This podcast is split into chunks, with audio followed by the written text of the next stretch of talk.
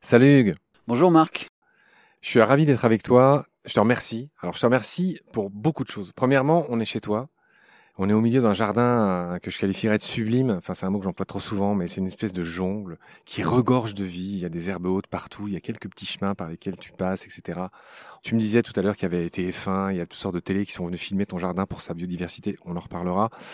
Tout d'abord, pour respecter la coutume de Baleine sous Gravillon, je voudrais quand même te présenter. Tu t'appelles Hugues Mouret. Tu as 49 ans. Tu t'es reproduit à quatre reprises, tu as donc quatre enfants. Ta femme s'appelle Caroline, elle est charmante. Et tous les deux, vous travaillez, vous êtes les directeurs. Toi, tu es le directeur scientifique et Caroline, c'est la directrice tout court d'Arthropologia, qui est une asso loi 1901, dont l'objectif consiste tout simplement à protéger et à faire connaître le vivant, la nature. Jusque-là, euh, on est bon C'est tout à fait ça. Bon, j'ai pas fini euh, la famille. Tu as un chien qui a un extrêmement mauvais caractère, tu me l'as dit toi-même, qui s'appelle Coca. Mais c'est parce qu'il est vieux. Et tu as un chat, Kira. voilà. La blague est faite, mais il s'appelle vraiment Kira. Et allez, on va dire un petit mot sur ce chat qui m'a tout l'air d'être une sorte de chartreux, en tout cas qui est gris, qui est magnifique. Un chat de gouttière. Et tu m'avais dit qu'il fallait pas qu'on en parle. Et tu me connais, je ne suis qu'un coquin, et donc on en parle quand même. Et on en parle pour une raison qui n'est pas que coquine. C'est un chat qui est bardé de deux grelots. Oui. Et j'aimerais que tu en dises un mot.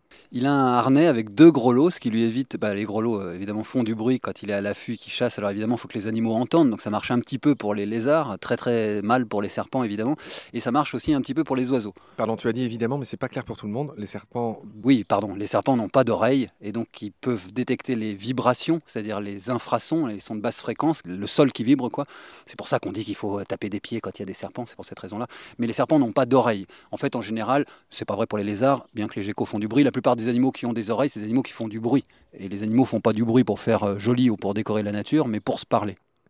Hugues, j'avais dit que je te remerciais à plusieurs reprises, à plusieurs titres en fait. Déjà, je l'ai dit parce qu'on est dans la campagne, au nord de Lyon, dans un bled qui s'appelle comment? Saint-Pierre-la-Palue. Saint-Pierre-la-Palue. On est à une vingtaine de minutes de la fantastique maison euh, qu'on va qualifier de bio, avec des murs en paille. Tu vas nous en dire un mot. Là où vous bossez à Anthropologia. Et même là-bas, il y a deux hectares de terrain avec, euh, pour la première fois de ma vie, j'ai honte de le dire, mais j'ai enfin vu. Et c'est fou parce que je t'ai dit, je voudrais voir une tomise. La tomise, c'est l'araignée crabe. C'est une araignée magnifique qui vit posée sur les fleurs et qui capture des insectes qui viennent polliniser. Pour la première fois de ma vie, grâce à toi, j'ai vu une tomise. Grâce à un de tes confrères qu'on va nommer, qui s'appelle Frédéric comment Vegan. Frédéric Viguen, qui est extraordinaire, il est comme toi, il a l'impression, le, le, gars, je lui dis, mais ça c'est quoi, ça c'est quoi, ça c'est quoi? Et en 20 minutes, il y a un truc, il savait pas ce que c'était. tu vois, c'était un truc incroyable. Grâce à toi, donc j'ai vu des tomises, j'ai vu toutes ces abeilles dont on a parlé dans les émissions de France Culture, j'y reviens dans un instant. Mais voilà, donc je te remercie de m'avoir fait connaître aussi euh, cet endroit juste, tu vois, qui me rassure. Il y a encore des endroits qui regorgent de vie, euh, c'est pas si compliqué, et on a déjà parlé avec toi à plusieurs reprises. Et surtout, je te remercie pour une autre chose. Alors là, vraiment, je voudrais vraiment insister là-dessus, c'est que dans cette émission sœur que je fais sur France Culture qui s'appelle Mécanique du vivant, tu fais partie des sept experts que j'ai sollicités pour relire ce que j'ai écrit dans cette émission, parce que je ne suis évidemment pas un spécialiste, mais c'est moi qui raconte ces choses et, que je vais puiser à différentes sources. Et bien sûr, je me fais relire par des gens comme toi. Et sur les sept que j'ai sollicités, on ne dira pas le nom des autres, tu es le seul qui a pris le temps, qui a pris la peine de tout relire. Et à la fin, tu râlais un peu. Tu me disais, euh, tu m'avais dit que ça prendrait une heure, mais au final, j'ai mis au moins une ou deux heures par épisode, puisque c'est 4 fois 15 minutes. Donc voilà, vraiment, euh, face aux auditeurs, je voudrais vraiment te remercier pour ça. Et tu vois, on se connaissait pas, en tout cas, moi, je te connaissais pas, pas assez. Et c'est peu de dire qu'on est devenus très copains depuis. Et là, tu vois, je suis chez toi, tu as eu la gentillesse de m'inviter. Et en effet, tu es un trésor, tu regorges de choses à dire. Et c'est pour ça qu'aujourd'hui, pardon, je parle beaucoup, mais je vais, je vais, bientôt te donner la parole.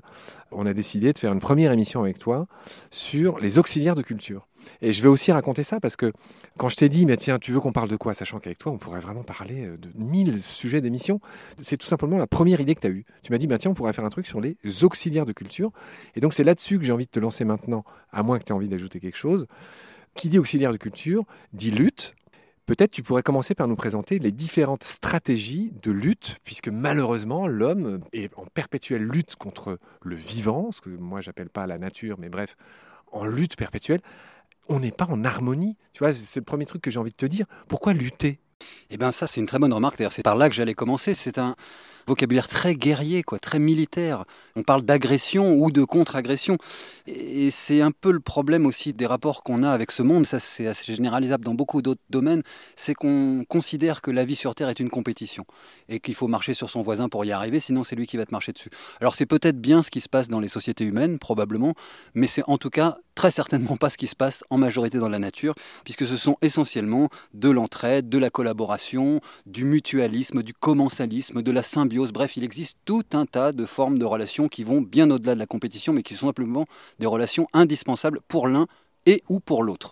Ne perds pas ton fil, je greffe une petite remarque. Tu sais que Bain Gravion est partenaire de la Salamandre, mmh, cette belle revue que je salue, hein, tous nos copains de la Salamandre, qui ont fait, comme tu le sais, le numéro de leurs 40 ans, qui était dédié justement cette entraide dans le vivant, c'était le titre, entraide, qui est un mot qui a été préféré à symbiose. Bon, on va pas rentrer dans, dans, ces détails-là. Mm. Mais voilà, mais effectivement, on parle souvent de la loi du plus fort. Peut-être tu pourrais nous dire une phrase là-dessus. C'est vrai, dans ce numéro de la revue Salamandre, il était question de plein d'exemples. Il y avait évidemment celui du corail, beaucoup d'exemples que le grand public connaît. Il y en avait plein d'autres. Mais effectivement, ce qui caractérise le vivant, c'est beaucoup plus l'entraide que la compétition. Mais oui, mais c'est qui le... Comment c'est la loi du plus fort? C'est l'animal le plus. Euh, celui qui a construit des fusées, qui est capable de piétiner tout ce qu'il y a autour de lui? Ou c'est le petit virus qu'on a nommé euh, Covid-19 et qui est capable de bloquer les sociétés humaines pendant plusieurs mois? En fait, c'est quoi le plus fort dans cette histoire?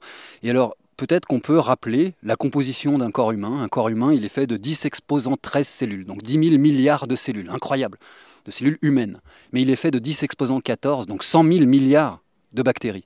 C'est-à-dire qu'il y a 10 fois plus, et 90% des cellules qui composent un corps humain ne sont pas des cellules humaines, ce sont des cellules bactériennes. Ce sont nos colocs ce sont nos symbiotes, c'est même plus profond que ça. C'est-à-dire qu'un colocataire, tu peux le changer ou tu peux t'en passer quelque temps. Un symbiote, tu ne peux pas.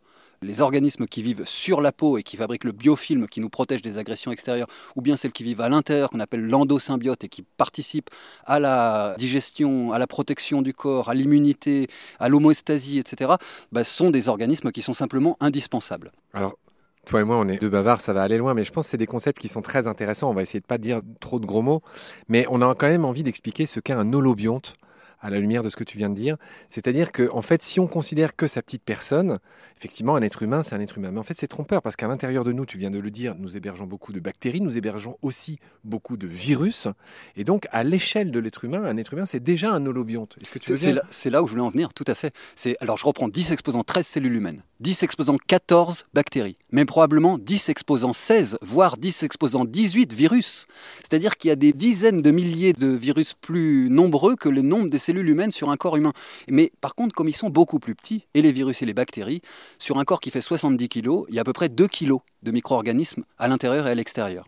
Bon, ça c'est la première chose, c'est que nous, qui nous qualifions d'êtres supérieurs, on est en fait ni plus ni moins qu'une chimère plutôt un assemblage, un super-organisme qui assemble différentes cellules. Mais on est aussi une chimère, j'ai fait le lapsus parce qu'à l'intérieur de nos cellules, nos cellules possèdent un noyau, hein, c'est le cas pour les animaux, pour les champignons et pour les végétaux. On parle de cellules eucaryotes. Et ces cellules eucaryotes bah, sont probablement à l'origine des bactéries géantes qui ont absorbé des petites bactéries qui fournissaient de l'énergie et qu'on appelle aujourd'hui les mitochondries, qui sont les centrales énergétiques de nos cellules, et des mégavirus qui ont enfermé le patrimoine génétique qui était libre dans la cellule à l'intérieur d'un noyau. Ce noyau est probablement originellement un virus. C'est-à-dire que même au sein même de chacune de nos cellules, on est déjà probablement une chimère de cellules ancestrales. Donc en fait, si on n'arrive pas à comprendre l'interdépendance, la relation extrêmement complexe entre les organismes vivants en entendant ça, ça va être compliqué. Hugues, ça fait plusieurs fois que tu prononces le mot de chimère. Juste pour qu'on soit bien clair, une chimère, c'est un monstre. Il y a plusieurs définitions, mais une chimère, c'est un assemblage de plusieurs animaux. On pense au griffon, à l'hippogriffe, à tous ces trucs-là. Toi, quand tu dis chimère, tu entends quoi Juste pour être bien clair. Alors j'entends ça, mais encore pire. Parce qu'en fait, une chimère, c'est euh, l'assemblage de différents animaux, comme tu l'as dit. Et là, on assemble des bactéries avec des virus, des êtres vivants, même si les virus ne sont pas forcément considérés par tout le monde dans, faisant partie intégrante du vivant, mais des cellules qui sont originaires de différents règnes. C'est encore pire qu'une chimère. Les chimères biologiques qui existent sont bien plus extravagantes que les chimères de la mythologie grecque qui associaient une tête d'aigle avec un corps de cheval, par exemple, et une queue de lion. Hugues, très bien. Alors avec ce préambule sur effectivement l'entraide, ce que nous sommes, des chimères, tu l'as bien dit, euh, on a déjà des petites idées chiffrées. Euh, de ce qu'il y a en nous. Euh, c'est parfait. On va en revenir à nos histoires de lutte, puisque, encore une fois, avec toi, on a décidé de parler des auxiliaires de culture, qui va nous permettre de faire avec toi un grand voyage dans le vivant. En fait, on va le voir. Et donc, on en était à récapituler finalement les différents types de luttes possibles contre le vivant autour de nous, et c'est toi qui vas le faire. Alors là, on va commencer par ce qui se pratique depuis quelques dizaines à centaines d'années pour un certain nombre. Et notamment, plus récemment, on a découvert la lutte chimique, donc des produits de synthèse pour une bonne part, hein, qui sont fabriqués en laboratoire pour euh, être actifs sur les animaux qui consomment, les animaux ou les plantes d'ailleurs, qui consomment ou qui rentrent en compétition avec nos cultures. Donc c'est les herbicides, les insecticides, les mollusquicides, les rodenticides, les bactéricides, bref on en a à tour de bras pour à peu près tout ce qui est vivant. Juste pour ne laisser aucun mot, tu as dit rodenticide, ouais, J'étais sûr, j'ai failli le traduire. rodenticide c'est qui tue les rongeurs, voilà. Et les autres gros mots que Herbicide c'est pour les herbes, insecticide pour les insectes, mollusquicide pour les mollusques, mais euh, fongicide. Fongicide, je l'avais oublié pour les champignons, qui est aussi extrêmement important puisque le moyen de lutte contre les champignons c'est d'intoxiquer leur modalité de respiration. Or les champignons respirent comme les animaux et donc quand on empoisonne les champignons à coups de fongicides, les SDHI notamment, on empoisonne aussi les animaux et les mammifères dont on fait partie. On va répéter ce mot, SDHI. Alors, tous les gens qui nous écoutent connaissent les néonicotinoïdes qui sont enfin interdits au bout de 25 ans. En France, il aura fallu 25 ans pour interdire ces produits dont on sait qu'ils sont nocifs, y compris pour nous il aura fallu 25 ans. Mais là, il y a un nouveau problème qui se profile, hein, c'est l'éternelle chasse. Les industriels euh, ont, toujours un train d'avance. Et là, le SDHI fait craindre le pire aux scientifiques, mais ce sera l'objet d'une autre émission. Et pour le coup, c'est pour lutter contre les champignons, mais tu l'as dit, qui respirent un peu comme euh, nous autres euh, animaux. Et voilà, c'est une nouvelle ombre après les néonicotinoïdes. Et là, tu es en train de me montrer... Un cirque porte-plume. Un cirque porte-plume. Tu es comme moi, tu peux passer un animal, bim. Ok, alors vas-y. Alors euh, on en était. Ça c'est une des. La lutte chimique. Des sept modalités. Lutte chimique, ça c'est fait. Ensuite, il y a la lutte physique. La lutte physique. Donc on fabrique des barrières euh, qui vont euh, engluer, par exemple, la montée des pucerons le long du tronc. Donc par exemple des glues qui peuvent être alors évidemment de synthèse, mais des cols qui peuvent être tout à fait organiques et ils vont s'empêtrer dedans. Et si les pucerons remontent le tronc, ne peuvent pas atteindre les bourgeons, eh bien évidemment les femelles ne pourront pas fonder de colonies. Donc on limite la pression sur la plante cultivée. Moi, je pense à ces incroyables rouleaux anti-mouches dégueulasses, tu sais, qui pendouillent dans les très vieilles maisons où tu as plein de mouches collées dessus. en même temps, en habitant à la campagne, il n'y a pas beaucoup de stratégies euh, anti-mouches. Hein. Traditionnellement, comme on faisait quand on n'avait pas de rouleau comme ça de colle, eh ben on déposait un bouquet de plantes, souvent du buis d'ailleurs, probablement parce qu'il était très fréquent. Et en fait, arrivé au crépuscule, les insectes se posent sur la branche. Et donc, il prenait délicatement, ça marche, hein, je l'ai essayé, il prenait délicatement le, bouquet, et soit vous le jetez dehors, soit, euh, ce qu'ils avaient plutôt l'habitude de faire, ils le jetaient au feu. Donc, ça brûlait les tiges plus les insectes qui étaient dessus, et c'était un moyen de limiter les insectes qu'il y avait dans les maisons. On va continuer nos différentes stratégies de lutte. Après la chimie, la physique, il y a tout ce que sont les barrières physiques comme le talc, l'argile, quels sont Voilà, bah là aussi, on, dispense sur un tronc d'arbre, par exemple, des euh, produits qui vont limiter le déplacement ou bien euh, recouvrir le corps de petits insectes et limiter euh, leur capacité à, se, à respirer, par exemple, et donc réduire la pression des ravageurs. Alors dans ta petite liste, une autre stratégie, tu m'as mis, alors j'avoue que je ne comprends pas, c'est les produits de biocontrôle. Oui. Qu'est-ce que c'est? Alors les produits de biocontrôle, c'est des produits de traitement qui sont issus de molécules naturelles qu'on peut utiliser en agriculture biologique. Alors il y a un gros scandale, mais je vais y revenir là-dessus. Ça n'a rien à voir avec ce dont on est en train de parler là, mais ça a à voir avec les jardins. Là, c'est par exemple des huiles blanches qu'on va utiliser pour limiter l'éclosion des fondatrices de pucerons. Les produits de biocontrôle, comme on l'a dit, c'est... Excuse-moi, c'est quoi les huiles blanches? Oh, c'est des huiles qui ont une activité sur les insectes. Vous savez que les huiles sont utilisées, les traitements aux huiles sont utilisés sur les insectes parce que ça recouvre le corps des insectes et ça bouche les pores respirateurs qui sont sur l'abdomen, qu'on appelle les stigmates, et donc ils finissent par mourir euh, d'asphyxie. Voilà. Alors le biocontrôle, c'est donc des produits naturels qu'on a euh, extraits comme une tisane, comme une décoction, comme une macération, hein, souvent dans l'eau, ou ça peut être dans l'huile pour certains, et qu'on a, mis dans un bidon qu'on peut pulvériser. Alors ça peut être une décoction ou une, infusion de pyrètre. On obtient de la pyrétrine, un insecticide extrêmement puissant, mais qui va être dégradé rapidement, contrairement à un insecticide de, synthèse. Et là, euh, actuellement, il y a une campagne qui est menée par Secret Toxique, qui est une alliance d'associations et qui a porté plainte. On fait partie des structures qui ont porté plainte pour euh, négligence, euh, pour euh, défaut d'étiquetage, pour mise en danger de la vie d'autrui, etc. Parce qu'en fait, un certain nombre de produits de biocontrôle qu'on qualifie abusivement de glyphosate bio, donc évidemment c'est quand même assez paradoxal de parler de glyphosate bio, sont normalement composés d'acide pélargonique, d'acide capréique, d'acide acétique, c'est-à-dire qu'on tire ça du géranium, du vinaigre ou enfin voilà, de différents produits tout à fait naturels. Et ils sont biodégradables. Et normalement, il y a des agents mouillants qui les accompagnent. Or, il y a trois ans, une équipe de chercheurs menée par Gilles-Éric Serralini a prélevé des produits dans les jardineries et les a testés. Ils ont trouvé qu'il y avait 60% d'adjuvants ou de produits mouillants qui n'étaient pas des produits anodins, mais qui étaient des produits issus des déchets de la pétrochimie et qui notamment comportaient des métaux lourds, des métaux ou des produits cancérigènes avérés ou probables, comme par exemple des molécules aromatiques, comme de l'arsenic, comme voilà, tout un tas de molécules qui sont interdites de vente. Et là où ça pose un véritable problème, c'est que les industriels se débarrassent de leurs déchets dans des produits qui sont censés être des produits utilisés en agriculture biologique ou dans un jardin lorsqu'on ne veut pas avoir un impact trop important sur la faune et la flore environnante.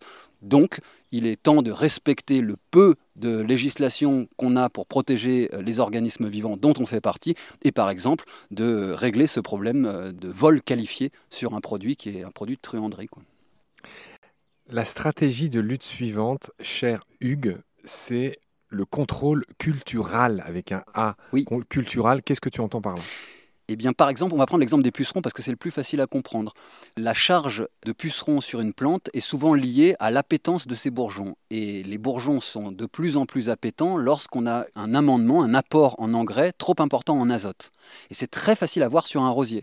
Un rosier qui va être bien nettoyé, bien amendé, bien engraissé, va être rempli de pucerons un rosier qui va être abandonné ou dans un jardin qui va pas être taillé, qui va être laissé comme ça en libre évolution, sera beaucoup moins attaqué. Et donc, on peut aussi limiter la charge de certains ravageurs en contrôlant ce qu'on y apporte comme nourriture et ne pas gaver la plante pour la rendre encore plus habitante, sur lesquelles les organismes vont être plus nombreux. Alors le point suivant en matière de stratégie de lutte, parce que là on est toujours juste dans l'introduction, parce que nous ce dont on veut parler c'est évidemment euh, de la lutte biologique avec des auxiliaires, mais on recensait toutes les autres possibilités de lutte avant ça. Et donc l'avant-dernier point, avant notre histoire d'auxiliaire de, culture, c'est le contrôle génétique. Et là je vois que tu parles de porte-greffe. Oui, alors là on est en train de parler du travail séculaire des paysans. C'est-à-dire que c'est les paysans qui ont sélectionné les organismes les plus efficaces, les plus beaux, les plus grands, les plus producteurs. Et en les reproduisant, ils ont fixé ces caractéristiques génétiques. Donc ils ont sélectionné. Un porte-greffe tolérant, bah, ça fait partie des plantes sur lesquelles on va pouvoir greffer des organismes sans blesser par exemple le, porte-greffe à la transplantation. On avait l'habitude de planter ou de les porte-greffes et d'aller greffer directement sur pied. Aujourd'hui, les porte-greffes sont faits de façon industrielle et on les déracine avec une racine à 90 degrés, histoire que ce soit plus simple. On les transplante et en général, bah, ils sont malades. Et si la seule racine dominante est attaquée par un rongeur, l'arbre meurt assez rapidement. Quand on a fait pousser, par exemple, un cognacier ou une aubépine, bref, un porte-greffe naturel, et qu'on y est venu greffer par-dessus des plantes, on l'a absolument pas touché, on l'a jamais déterré on n'a jamais déchiré ses racines et il est beaucoup plus résistant. Donc ça fait partie aussi des modalités de contrôle de sélection génétique et de modalités de culture traditionnelles qui sont beaucoup plus pertinentes en termes de résilience des organismes. Très bien, Hugues. Et donc, la dernière stratégie de lutte, bah, c'est celle qu'on va développer dans tous ces épisodes. C'est la lutte biologique. Est-ce que tu nous ferais une courte présentation bah, des différentes manières de faire des différents êtres vivants qu'on emploie pour ce faire. Alors on va distinguer euh, les micro-organismes, les bactéries, les virus, les champignons, des champignons qui donnent des maladies aux insectes, donc on parle de champignons entomopathogènes, non pathogènes qui donnent des maladies, et entomo ça veut dire insecte en grec, en latin c'est insecte. Et en grec c'est entomo, c'est les mêmes racines, hein, en ça veut dire dedans, et tomein, coupé, comme en latin, un veut dire dedans, et secte veut dire coupé. Ça définit un organisme qu'on distingue en tête, thorax, abdomen, donc coupé en trois parties. Donc voilà, d'abord les micro-organismes, que je connais assez peu finalement, c'est-à-dire les champignons, les bactéries et les virus, mais aussi et surtout de nombreux insectes qu'on va trouver dans différents ordres. Par exemple, les coléoptères, l'exemple des carabes, des coccinelles, des staphylins, etc. L'exemple des dermaptères, que sont les perce-oreilles. Les diptères, on parle des mouches comme par exemple les cirfes, ou les taquinaires, ou les asiles, des mouches qui sont des mouches prédatrices ou des mouches parasitoïdes. Les hétéroptères avec les punaises. Il y a des punaises qui vont consommer les végétaux, mais il y en a beaucoup qui chassent les punaises prédatrices. Les névroptères, par exemple, avec euh, les chrysopes ou les hémérobes, dont les larves, on appelle ça les lions des pucerons, consomment de façon intensive les pucerons. Ou bien encore d'autres animaux euh, en dehors des insectes, comme par exemple les arachnides, avec notamment les acariens prédateurs, les araignées. Bon, il y a des scorpions dans le sud de la France qui ne sont pas très nombreux et finalement assez peu efficaces sur la protection des cultures, mais par contre les araignées, hein, on compte plusieurs millions de tonnes d'insectes mangés chaque jour d'été par les araignées, donc vous voyez que c'est tout à fait important à l'échelle du pays. Et puis évidemment aussi des animaux dits supérieurs dans notre classification assez simpliste, je pense aux vertébrés que sont les reptiles et les oiseaux, les chauves-souris, mais aussi les amphibiens, euh, ces animaux qui vont pouvoir euh, manger en grande quantité des insectes, soit pour nourrir leur bébé, soit pour se nourrir euh, lorsqu'ils sont adultes. Très bien Hugues, ainsi s'achève notre premier épisode sur ces notions générales mais qui étaient nécessaires pour rentrer dans notre histoire d'auxiliaire de culture. Je vois que tu commences par te faire attaquer par des moustiques alors que nous sommes en plein soleil sur ta belle terrasse face à ton, à ton jardin incroyable, face aux collines. Comment s'appelle ton village Saint-Pierre-la-Palue. De Saint-Pierre-la-Palue, voilà, on est un peu au nord de Lyon, ça me fait vraiment plaisir d'être là, il fait beau. Le petit pépé qui tondait la, prairie là en face vient d'arrêter, donc on touche du bois, on n'a que des sons naturels. Je te retrouve très vite pour aborder la suite, cher Hugues. D'ici là, prends soin de toi. Salut. Salut Marc, merci.